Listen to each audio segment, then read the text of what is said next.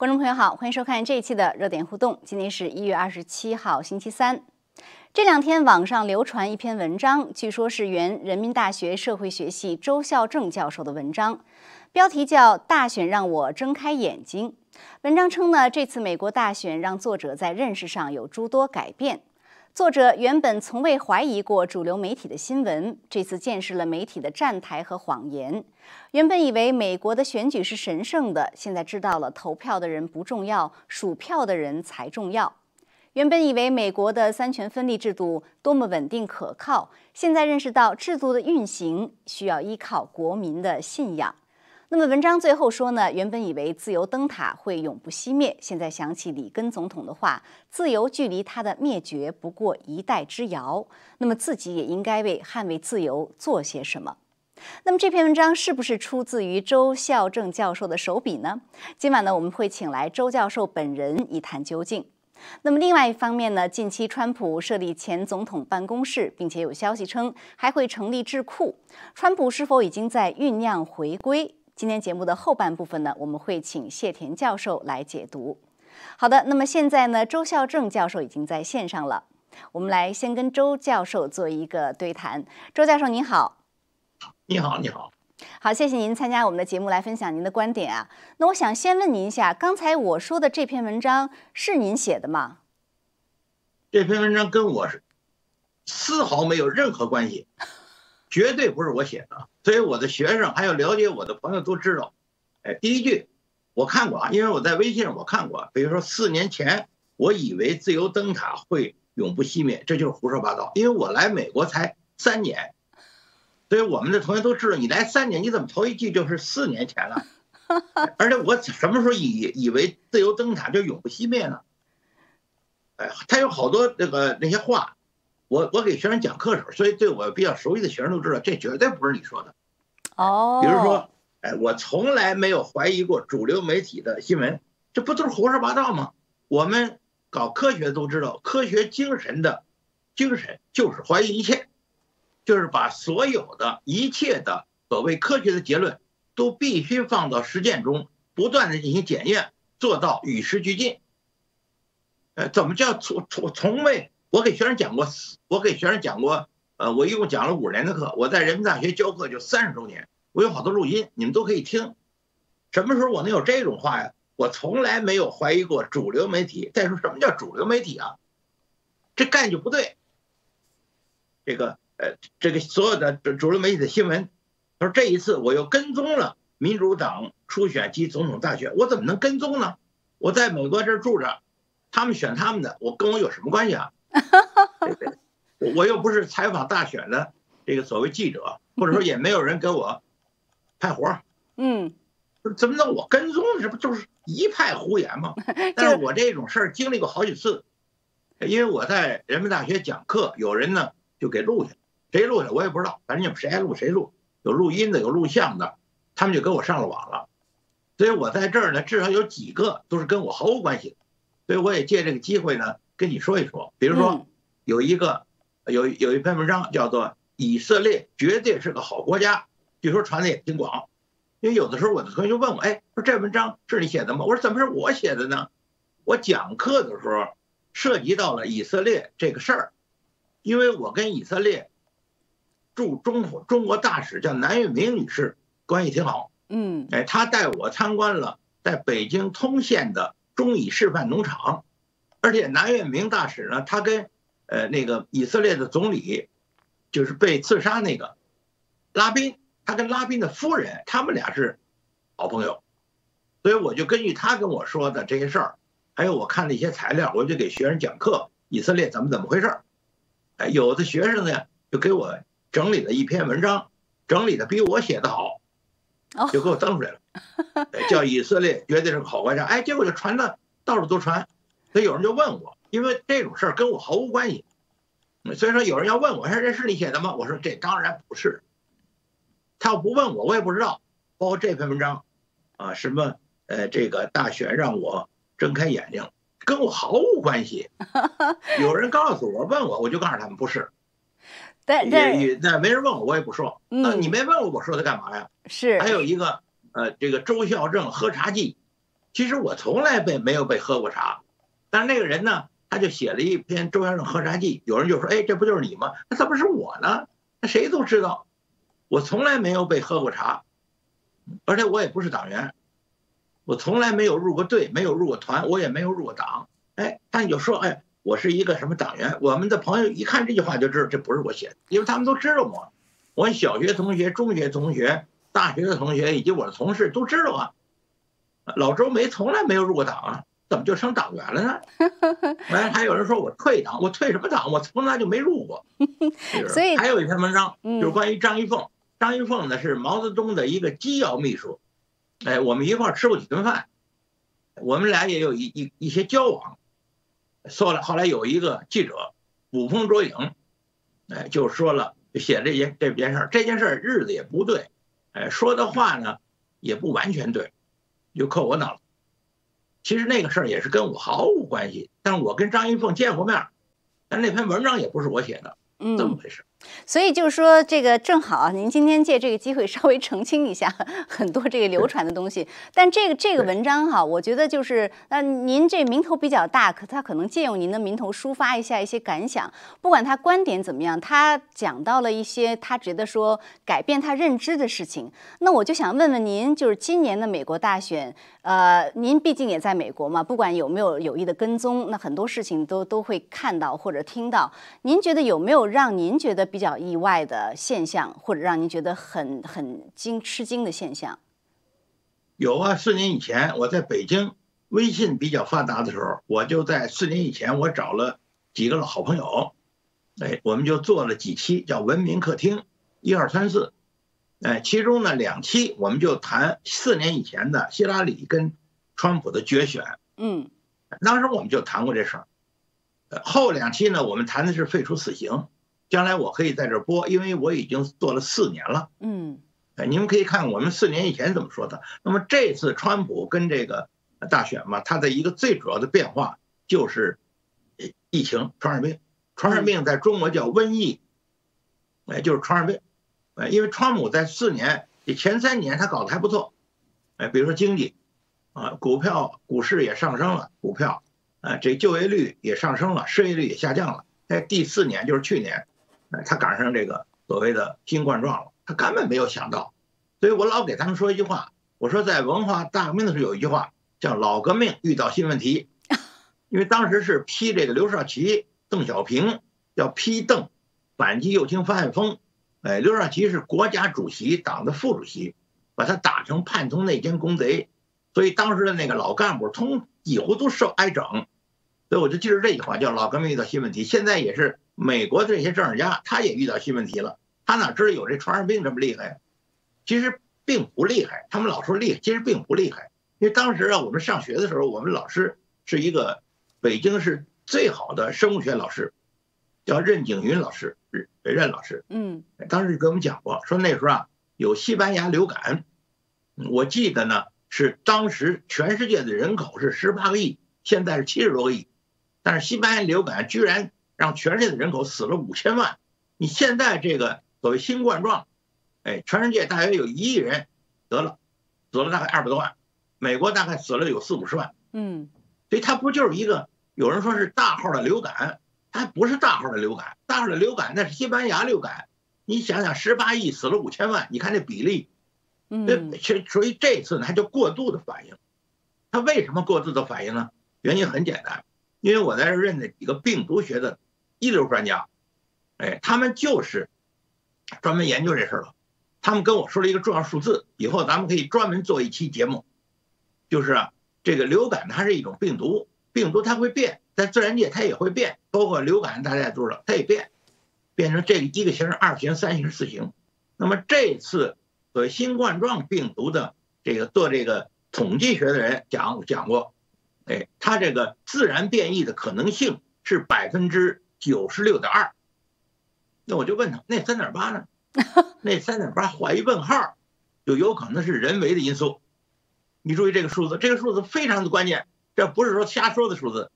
所以有呃，咱们以后可以做一期节目问他们，什么叫百分之三点八有可能是人为的因素？嗯，百分之九十六点二都是自然的因素。你给我讲清楚。是，特别是几率，它是一个几率的问题。是，因为自然界呢，它病毒它会变异，它变异呢，它有它的规律。嗯但是这个规律不是说百分之百，嗯，那您这跟川普这有啥关系？嗯当然有关系的。因为川普遇到的这个所谓的这个新冠状，它是这个意思，它这里头有百分之三点八的可能性是人为的因素。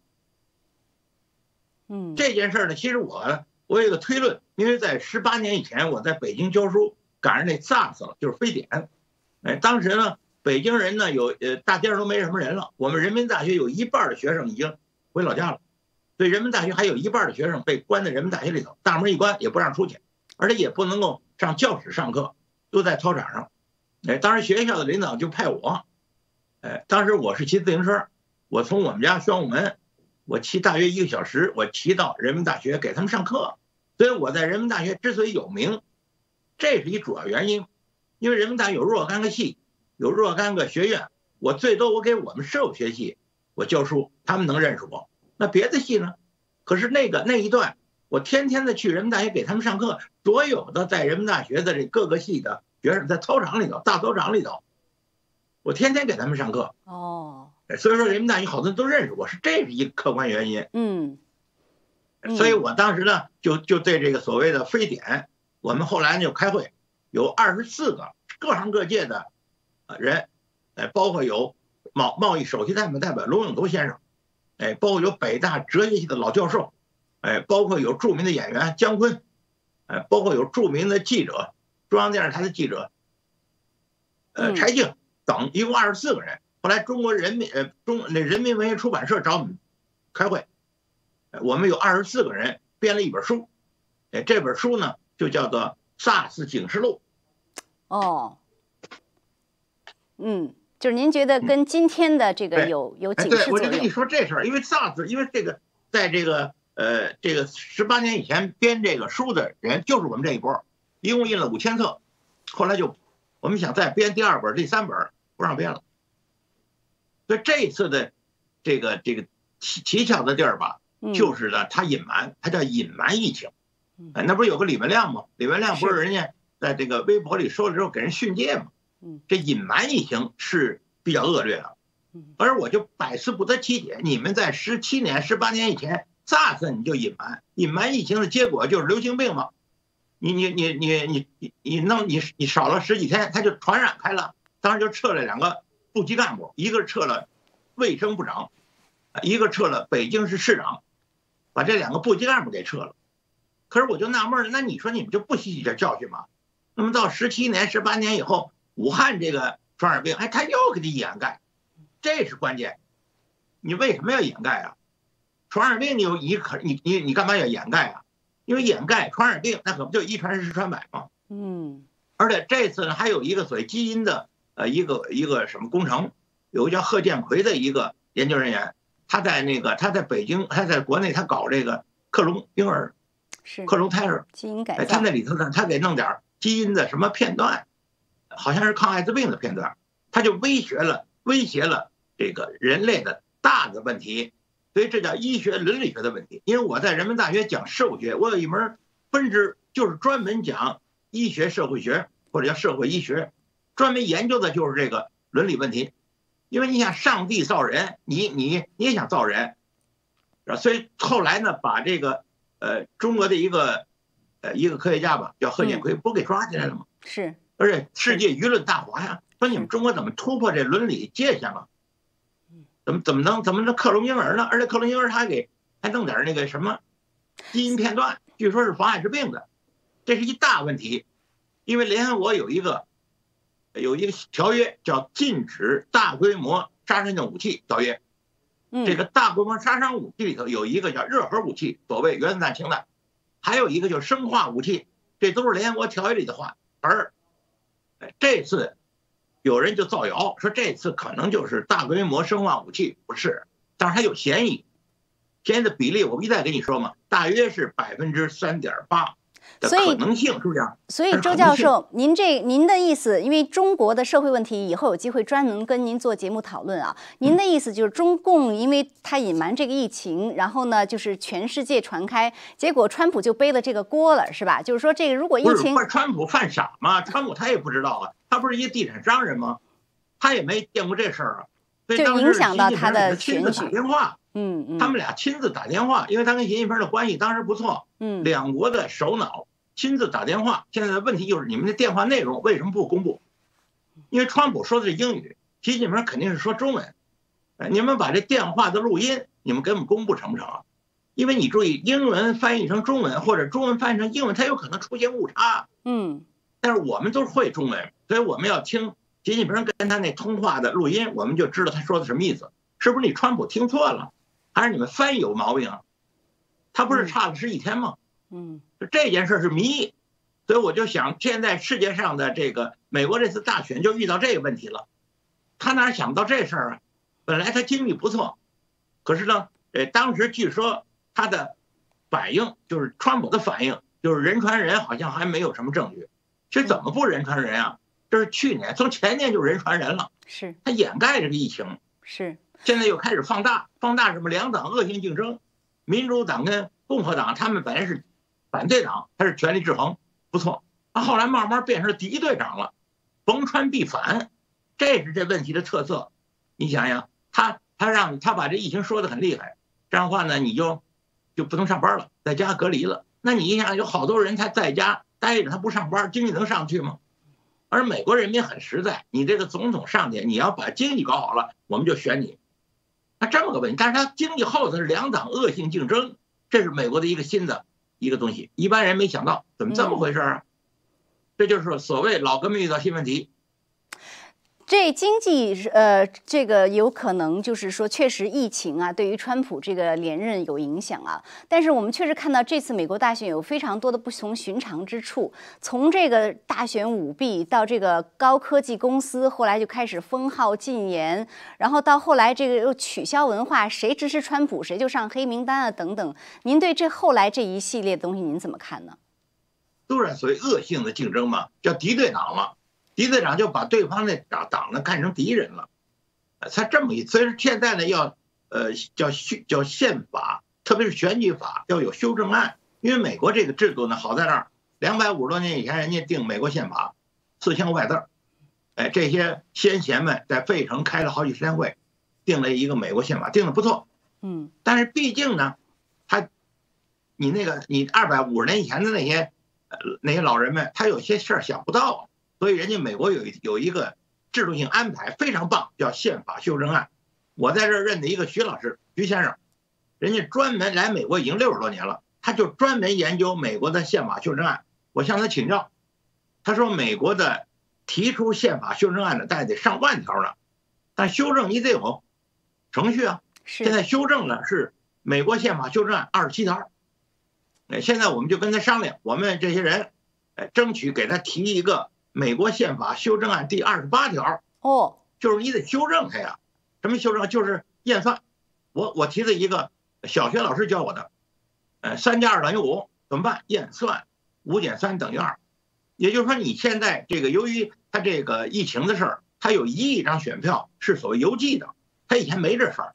哎，美国是三千三百个县，每个县都有投票箱。哎，你们去投票去，你们就到那县里投票箱，早上你们给。搁进去到晚上一点票，哎，他这个出差错的可能性就小。现在可不行，一亿张选票都是邮寄的，邮寄就得给你寄那选票，你在你们家填好了，装在信封里，再让邮递员给你寄走。那边还得拆封，而且还用了一些机器人，就就人工智能给点票。这电脑这一系列环节都是原来他没有的事儿，那怎么办呢？那这数不一样了，有的是州的。呃，州长或者叫什么周务卿说的，还有一个就是州的议会他说的，这俩数不一样，这不是几个摇摆州你都知道不一样，那怎么办呢？再选一回，这就是我们这个修正案的一个思路，就再演再选一回验算。你再投一回不就完了吗？而且现在要投一回很简单，你用不着去去去那个邮寄，你也用不着啊，这个去去去到票箱那儿投去，手机啊，现在有这个智能手机啊。再说了，美国有一叫马斯克的人，他已经创造了全球无线互联网。所以我我们那议案很简单，就是一个智能手机加上这六 G，就是全球免费无线互联网连上，搞一个验明正身，中国叫验明正身，因为美国的基础工作做得不错，比如说美国每个人有一个社会安全号码，嗯，哎，每个人呢他要买房子，他得有房契，他得交税啊，嗯，哎，美国人你买车买车你得有驾照啊，对不对？所以说美国有好多基础性工作，哎，输到这个电脑那儿去。你投一回票，你再投一回不就完了吗？对，所以您认为就是你就你就，他他这他这选举法呢，他是搞选举人嘛，嗯，他是他这选举法呢比较老了，因为已经二三百年了。那现在你有这现代的技术，一个是智能手机，一个是这个无线互联网，还有一个是人工智能。你把这三个加起来之后，你一天你投十回票也没关系啊。你按一，比如你你选这个，你选你选这川普，你选二你就选拜登，你摁一回啊。但是我们这边有防伪装置啊，嗯，就所谓的验明正身呢。所以我就是我就我很快插一句啊，周教授，因为时间问题，就是说在这个邮寄选票问题上，你也是觉得是有很多让人不放心的地方哈。所以我想就是他有疑点呢。嗯，对对，他确实有疑点，疑点怎么办？就是验算，就是你自己你算完了，你自己还得想我这算的对不对？你再验算一回不就完了吗？嗯，尤其美国人家到处都得投票嘛。好，那我还想再问您一个问题，就是因为您是搞社会学的哈，就是这个社会本身的这个呃，在美国这个现象呢，我觉得也是现在让很多人关注，就是说呃，比如说就是这个高科技公司，包括呃这个平台，它现在呢就是去审查言论的问题，包括他把川普的账号也给封了，然后这个在各种平台上，你稍微。认他觉得你不应该说的，你说他就把你拿下去，甚至把你的账号关掉。这个在很多人认为这已经属于一种快往集权方向发展了。您怎么看？不，这是违法，因为美国宪法修正案第一条就是你不能够，你得保护言论自由。言论自由是美国的一个基石。哎，他现在大公司呢，它大到什么程度？它大到它的作用比政府作用还大呢。但是它有个二三零条款，所以前两天我跟李素我们专门做了一期节目，就专门谈这个。二三零条款，呃，就是说这公司它质变了，它变了。按说公司是个体的公司，或者是私人的公司，但是它这私人公司由于大了，大到什么？大到它有政府的功能。比如说，川普作为民选总统，行政首脑，哎，他呢，呃，这个这 DC 出了事以后，哎，我呢就想，这行使我的知情权，所以我想听听这川普当时他是总统，我想听听川普他说什么呢？哎，他给掐了。是直接侵犯了我的权利，因为我有一个知情权，我没有投票权。但是你得让我知道啊。那他现在这个问题出错了，哎，他这个二三零条款呢，据说他哎还得修正，就是你还得修正，你不能说哎你这个你说我是私人公司，我私人公司我就决定我就不让你说，你不你你已经你已经从私人公司你已经质变了，所以我们叫异化了。是。公公共的公司的公共平台，对，它是公共的了。嗯，所以说为什么我就说我寄希望一我有一个希望寄托在马斯克的身上，因为他自己也说了，你别着急，哎，他在过一一两年，他放这一万颗卫星搞这无线互联网，他自己呢在造这个他的手机，跟这他的手机跟这无线网一连，就是言论自由，这是人类的基石，文明的基石。如果言论都没有自由了，就连我们连知情权我们都没有了。表达权我们也没有了，这不就完蛋了？那您觉得美国这个是不是就变得有点像社会主义，甚至独裁国家了？变成？不，它不会变成独裁国家，因为美国的共和宪政体制二百五六十年了，嗯，它比较成熟。但是你再成熟，你得往前走啊。所以我们中国的话叫与时俱进呢，因为你二二三百年以前你没想到这个事儿啊，你你想到有这个所谓的这疫情吗？你想得到那邮寄选票能达到一个亿吗？你想到有这个所谓的呃计算机吗？机器点票吗？所以都得往前走。所以我我不我不悲观，我是谨慎的乐观。但是你得往前走啊。那您觉得像他们这样的有一些这种取消文化的现象，甚至谁谁谁支持川普，我就不卖你的商品，然后甚至就是把你开除，这是不是有点像一种运动了？在在有人说，甚至说是美国的这种文革了这种感觉。不是这种事儿，我觉得就是侵犯了人家的权利了。哎，你可以诉他，你比如说这次我说你造假了，但是呢，你你呢可以反诉他，这就是很简单，因为我们在国内也学过法呀，对不对？那个呃，咱们中国以前就有一个法叫反作，就是你人家说你造谣，你翻过头来，你你没造谣，你反诉他，对不对？他说你造谣，你没造谣，那他就是造谣了，怎么办？法庭啊，举证、质证、认证啊，哎，五级法院，美国有五级法院的，对对，有地方的法院，完了再往上走，还有什么巡回法院，还有什么什么，我最后你打到美国联邦最高法院呢？是吧？你有你有一个，因为美国的司法制度还是比较成熟的，但是它也得变，就也得往前修正。因为最高宪法法院，我觉得效率比较低。你看，因为什么呢？因为他们一共九个大法官，是吧？他们有些案子他们不接，就拖拉。这拖拉这个事儿是全世界政府都有这毛病，叫官僚主义嘛。他他不作为，你说这个事儿也得给他给也得给他立法。有些案子你得接，接了之后你得过多少天，你就得有结论。你不能拖拉，嗯，是不是？所以就是你要说你没，你要说你没，你要说你没能力干，咱们换人，对不对？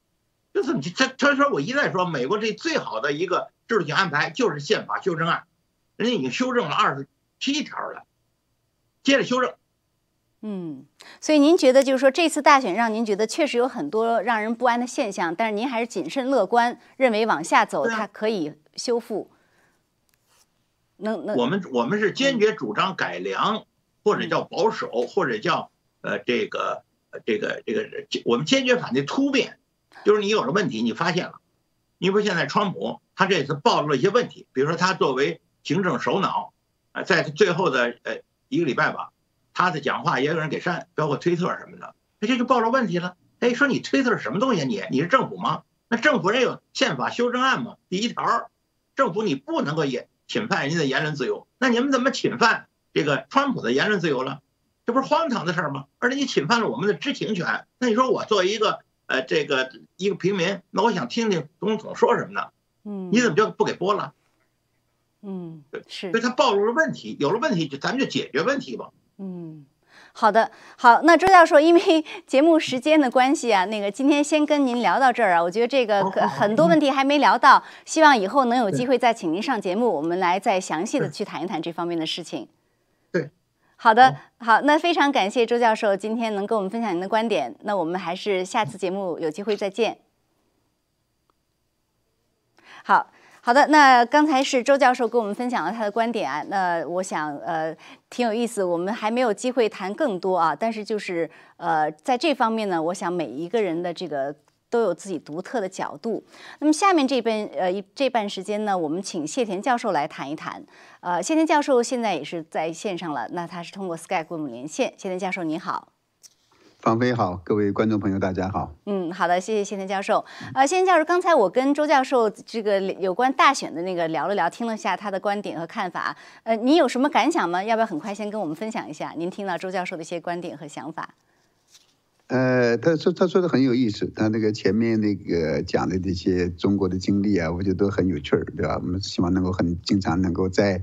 听到那个周教授的看法，就是有很多人在冒充他在发表文章，这也是一个蛮有趣的事情。对，呃，是，是那个是，但是他提他提出这个，我想这个宪法修正案呢，这个第二十七条应该是第二十六还是二十七条，这个也是非常好的。我想这个这个可能是时机到了，反正是美国的从宪政上、从结构上、政府结构上。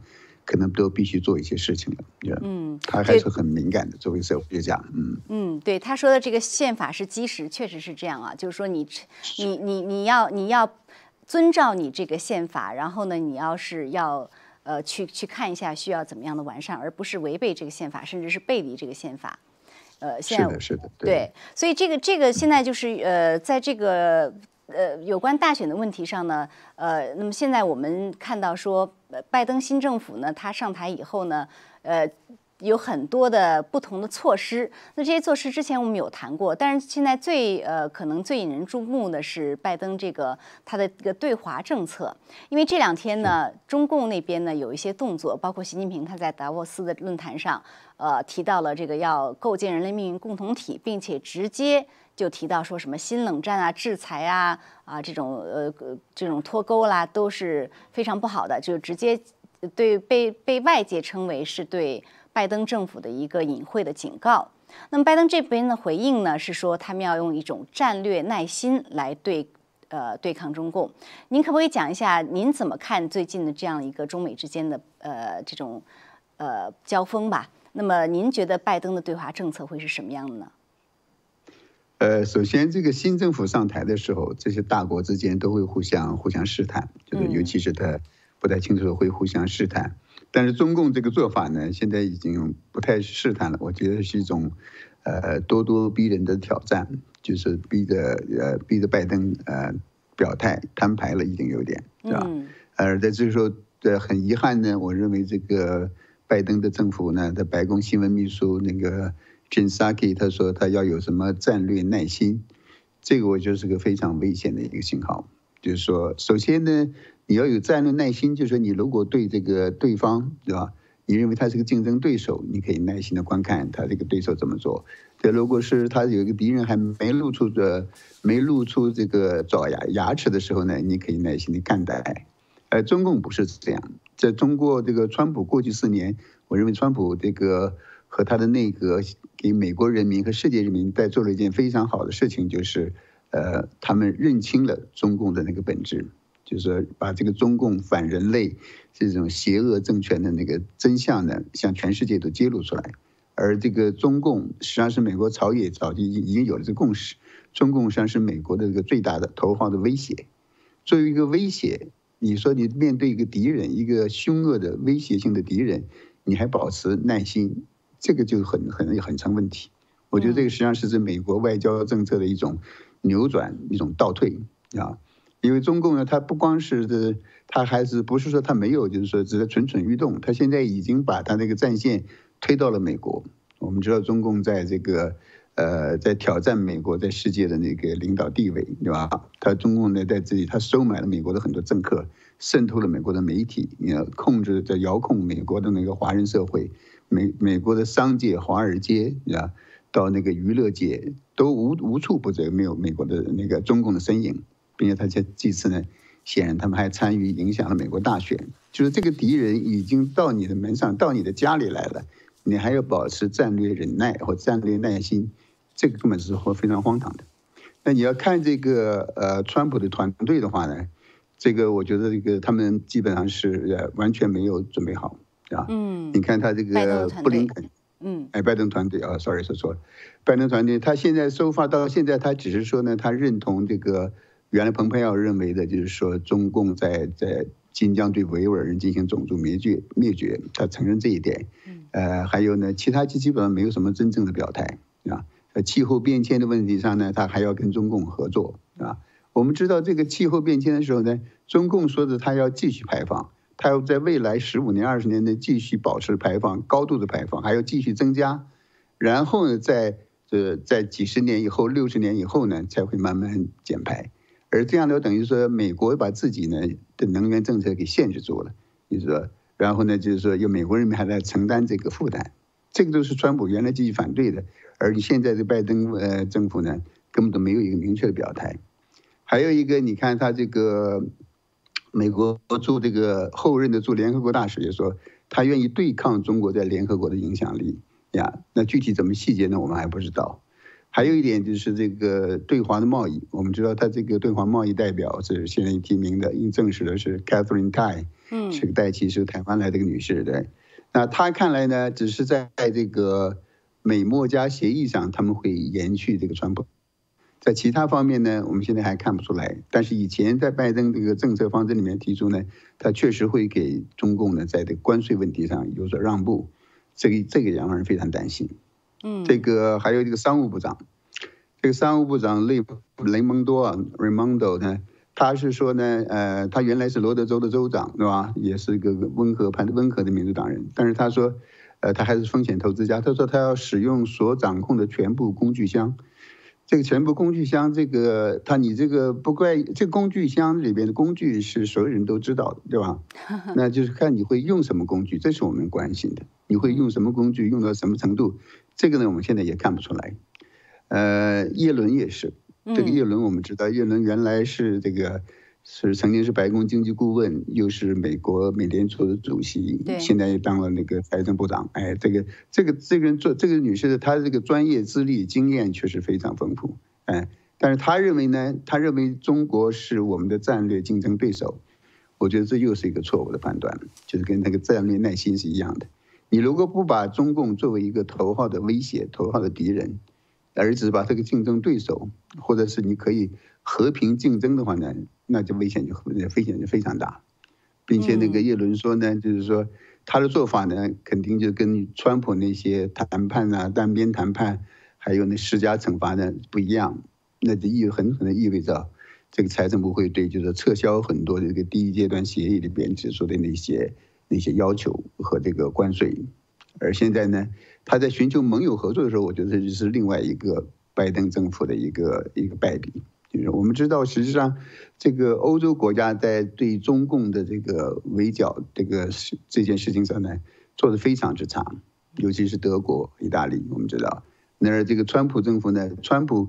花了很大的力气，才迫使欧洲国家、欧盟国家，主要是那个北约国家了，就是把他们这些本来该付的这些军费提高上来，就是让美国减轻一些负担，并且开始跟跟美国在这个对华为的五 G 问题上已经开始了合作。嗯，那但是美国需要起到一个领导主导的作用。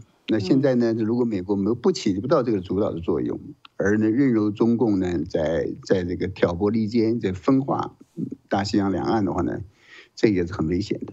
反正总的来说，我认为川拜登对华策略呢，呃，很大程度上是会回到，就是他已经在过第一星期内呢，呃，签署了五十多个行政命令，就是推翻了川普的大部分那个的政策政策策。嗯呀，那基本上一个全面的倒退，我觉得这是个全面的倒退，会回到奥巴马时期对中共的那个绥靖政策，所以对美国来说是非常危险的。嗯，对，实际上拜登这个上上台一周以后呢，他在国内经济方面引发的反弹其实是相当大的，而在国际上，我认为就是中共的这种咄咄咄逼人的态势啊，拜登政府。或者拜登团队他可能并没有一个好的一个策略去应对，但另外一方面，我们来看看川普啊，就川普呢，他这个最近呢确实有一些行动，呃，一个呢就是针对他的弹劾呢，我觉得目前为止呢，这个虽然说是弹劾会继续进行，但是昨天呢在参议院的一个投票显示出有四十五位共和党的参议员认为这个弹劾是违宪的。那么在这种情况下，这个弹劾要通过，可能就是非常的困难了哈。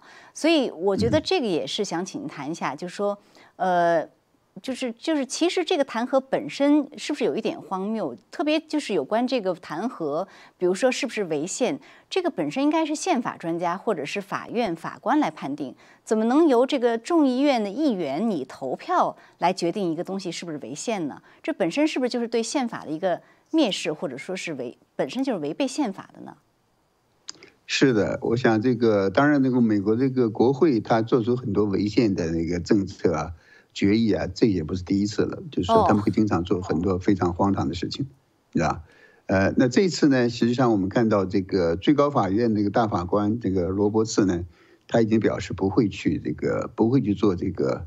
呃，作为那个 president 来作为这个弹劾的，哎，这个实际上呢，当然我想，哎，我想这个这届的最最高法院呢，他们还是比较怎么说呢？比较 passive 一点，比较被呃不是那么积极主动的出动啊。他们呢还是比较喜欢起一个比较温和的后退的一个角色。那但是他决定呢不参与这个，本来按宪法，就是最高法院的首席大法官就是应该是弹劾案的那个对呃谈判呃审判长是吧？那他现在自自己放弃，但是他并没有给出具体的理由，所以但实际上我觉得他一直不认可、反对这个呢的那个态度已经非常明确了啊。嗯。首先，呃，这再一个呢，这个 Ron Ron Paul 这个参议员他提出来这个呃这个议案动议呢非常好，他这个动议的发言呢非常精彩、非常优秀，就是说他认为呢这是违宪的啊。嗯。这个我觉得是真正这个。呃，真正就是说诚实的、客观的态度，这确实就是违宪的。这个则弹劾，所谓的弹劾 （impeachment） 的话，impeach 就是要把这个呃官员从这个位置上给给拿下来、撤下来，对，让他可不能够继续做呃他做错的事情，或者是他做不了的事情，对吧？现在没有这个问题，这个官员、这个总统已经不在这个位置上了，你怎么能弹劾呢？对不对？所以本来就是违宪的。但还好，这个四十五名共和党这个参议员，呃，认同，但是有五名呢，呃背叛了。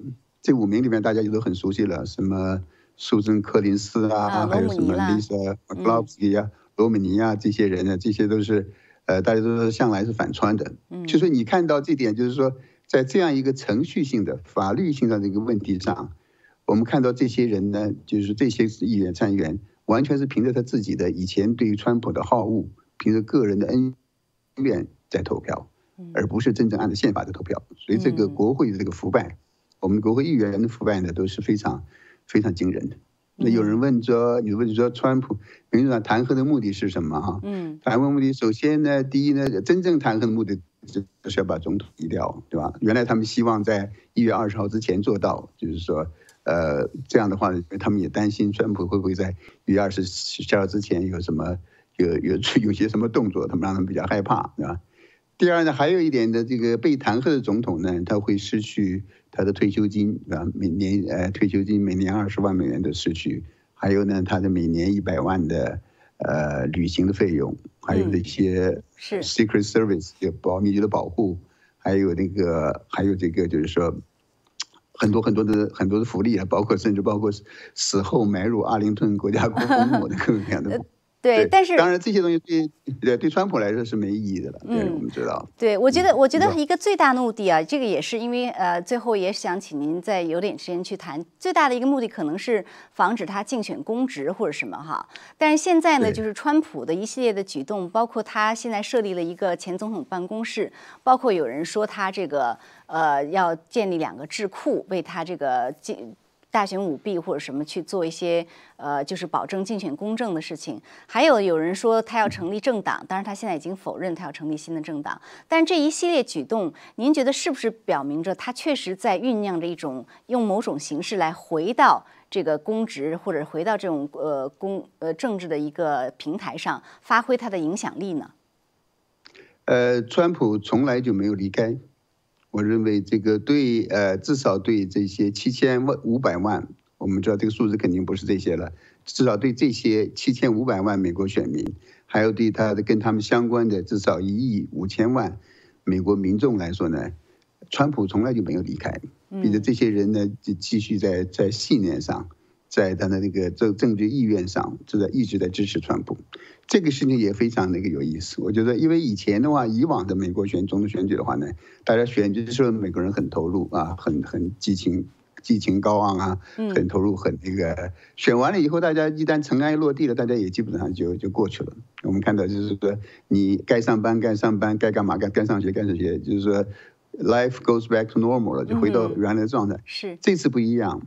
这次我觉得这个我的感受到的这些选民呢，共和党的支持者、川普的支持者，大家呢非常压抑，大家知道这一个非常巨大的不公正的事情呢发生了，并且这是一个黑暗的时代，并且大家都在期望这个怎么样结束这个黑暗的时代，所以呢这股民心呢现在一直持续下去，并且一直会持续，所以川普呢没有什么回归的问题，他从来就不走，从来也没有走，他从来没有认输，对吧？那他会继续设立智库啊。或设立办公室啊，他带了五名原来在台白宫的那些年轻人去去给他做，对，他在这个他在这个马尔拉沟那个办佛佛州这个本来就原来就有这个是原来就是一个总统的一个呃南方的避难所，就是有整套的设备他可以做，对。所以您觉得他会嗯，会一定会做啊？我想这些支持人也会做。嗯，就对不起，你说。哦，没事，我就说，因为时间时间已经到了，我想就是说，您觉得他会呃，确实确持续发挥他的影响力，而很多这种呃民心也会依然在他的这边，站在他的一边。并且，对川普的支持者，我认为那个共和党内的很多选民呢，他们会一直的坚持到真相这大个。就大白于天下的那一天。嗯，好的，好，那非常感谢钱林教授为我们的解读。我们今天节目时间有一点超，所以只能暂时到这边了。谢谢您。好，那我们也感好好，那我们也感谢观众朋友的收看，还是下次节目再见。